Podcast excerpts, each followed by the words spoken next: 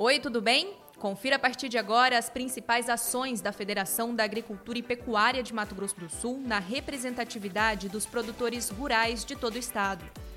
Começamos com a reunião pela internet que falou sobre as contribuições das federações para medidas emergenciais em suporte ao produtor rural de soja e milho, devido aos impactos climáticos na safra 2023-2024. Em Campo Grande, a FamaSul esteve presente na primeira reunião ordinária do Comitê Gestor da Escola do Empreendedorismo. Já em Cacilândia, o destaque foi a revisão do plano de manejo da subbacia do Rio Aporé, pela internet, o Conselho Estadual de Controle Ambiental tratou do relato de processo Arauco Celulose do Brasil.